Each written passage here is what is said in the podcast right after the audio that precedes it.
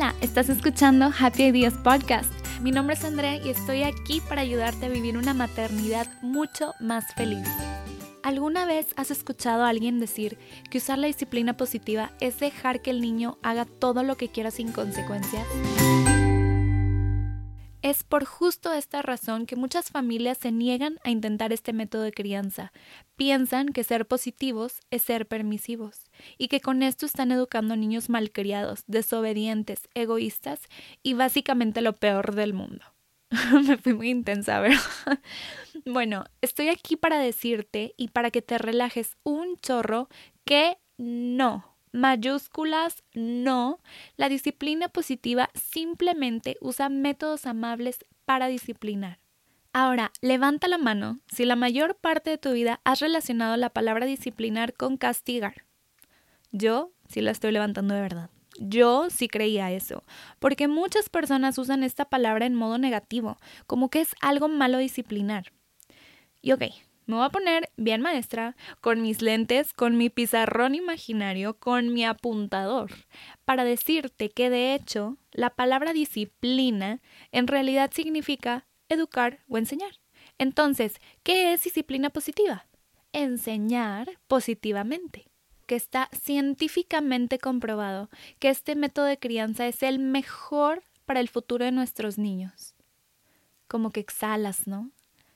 Quiero que imagines un hogar donde no existan los castigos, donde no exista la necesidad de gritar, aunque a veces queremos por muchas razones, pero no lo tienes que hacer. Imagina un hogar donde no tenga que haber amenazas, ni golpes, ni técnicas violentas que al final te hacen sentir horrible porque en tu interior sabes que no es lo correcto. ¿Sí o no?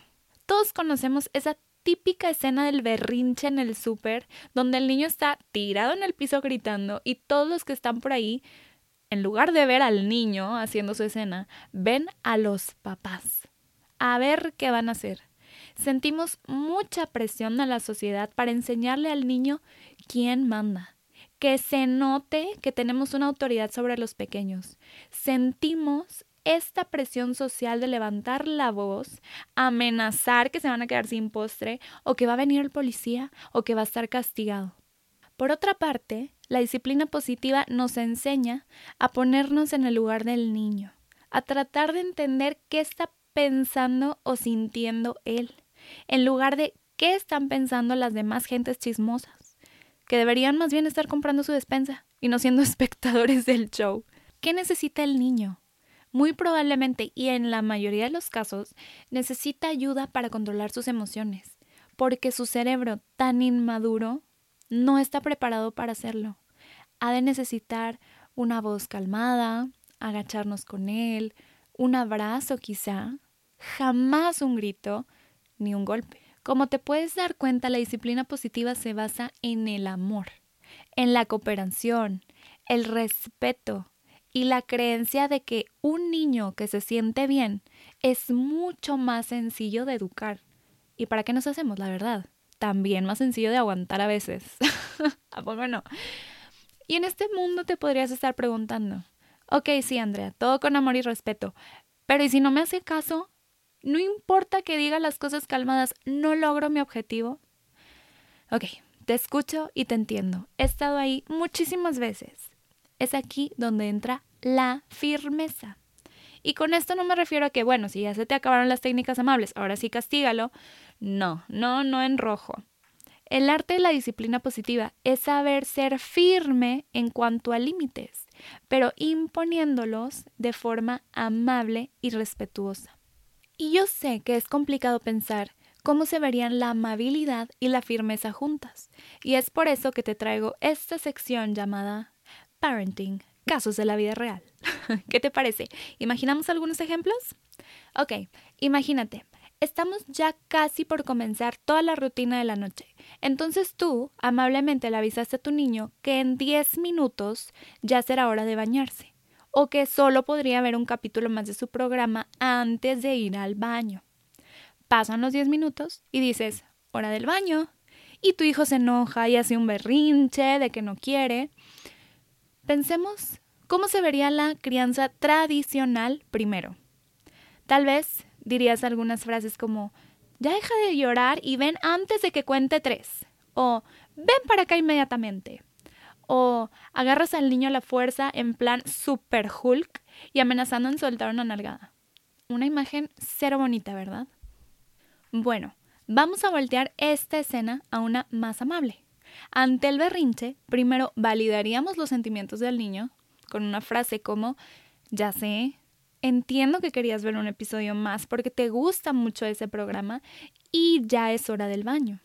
Ser amable es ponernos en sus zapatos y ser firme es no ceder. Ya es hora del baño.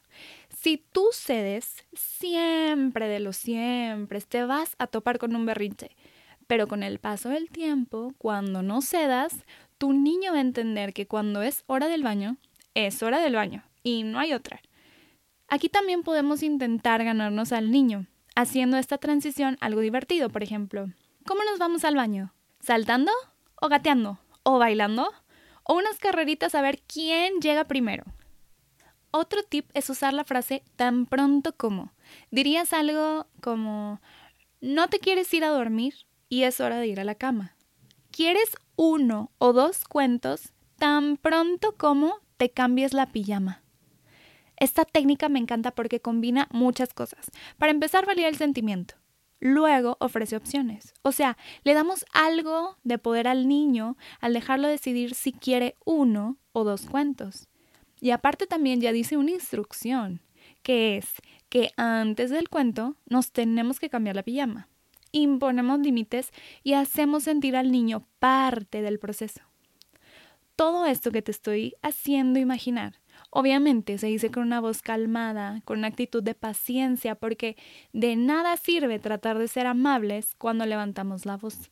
O sea, imagínate escuchar una voz toda amenazante. A ver, ¿quieres uno o dos libros? Uno o dos libros. no, no es congruente y enviamos el mensaje equivocado, que así es la manera correcta de comunicarnos. Me pasó hace poquito en la casa de unos amigos. Mi niña traía un plumón con el que estaba pintando un cuaderno pero cuando volteo ya está llevando todo su arte hacia la mesa. ¿Cómo apliqué la disciplina positiva en ese momento? Primero, le alcancé a detener la mano, suavemente obviamente, y me agaché a la altura de sus ojos, con voz baja, porque como estábamos con otras personas, lo que intento es que la corrección no sea pública. Imagínate qué sentirías si tu jefe te llama la atención en frente de todos, en lugar de solo acercarse a ti y amablemente comunicarte algún área de oportunidad. Bien. Luego le expliqué que los plumones son para pintar en las hojas. En la mesa no es correcto. Y le dije que en la pañalera teníamos un paquete de toallitas húmedas para limpiar el mueble. Porque gracias a Dios los plumones eran lavables. Lo que hizo fue ir a buscar la mochila y sacamos una toallita y rápido fue a enmendar su error. Aquí lo que hicimos fue enseñarle cómo reparar errores y lo que se hace cuando algo se ensucia lo limpiamos y luego le pedimos disculpas a nuestros amigos por rayar su mesa. Y tan tan. Como ves, aplicamos la fórmula de disciplina positiva imponiendo un límite que es que no rayamos en muebles con amabilidad usando un tono de voz respetuoso. Me gustaría que hagamos un post-it mental para que lo traigamos constantemente presente. Vamos a escribir. Los niños necesitan límites y los niños quieren límites. Cuando los ponemos, en realidad lo que estamos provocando es que ellos sientan mucha más seguridad con nosotros. Saben que nosotros vamos a enseñarles lo que es correcto y lo que no, cómo se deben comportar y qué deben de evitar. Imagínate la tranquilidad de un pequeñito que sabe que sus papás lo están guiando con seguridad en sí mismos. Cuando dudas de ti, cambias de opinión o cuando cedes todo el tiempo, para tu niño es una demostración que él es el responsable de decidir, que toda la familia está a su cargo. Y esa es una enormísima carga para alguien que apenas está conociendo el mundo. En una montaña rusa, tú imponiendo límites eres su cinturón de seguridad. Él sabrá que no importa si se mueve para arriba o para abajo o da una vuelta de 360 grados, tú estarás para guiarlo y sostenerlo. Sé que te preguntas también, pero Andrea, ¿cómo puedo ser amable y paciente y sonar como princesa de Disney si ya estoy hasta la... Tú completa la frase con lo que tú quieras. pues eso tiene que ver con cuánto cuides de ti y qué tanto te pongas al principio de la lista y qué tanto te pongas como prioridad para tu bienestar. Pero para hablar de eso necesitaríamos todo otro episodio que vendrá pronto. Así que amiga, toma tu postura del superhéroe que eres. Cabeza en alto, manos en la cintura y piernas separadas, una power pose. Te imagino con un viento haciendo volar tu cabello hacia atrás. Y te prometo que la misma imagen tendrá tu familia.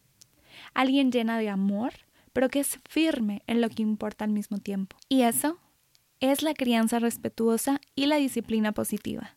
Es ser una persona amable y divertida que prioriza la conexión y la relación amorosa, pero que también impone límites y mantiene seguros y adaptados a sus hijos.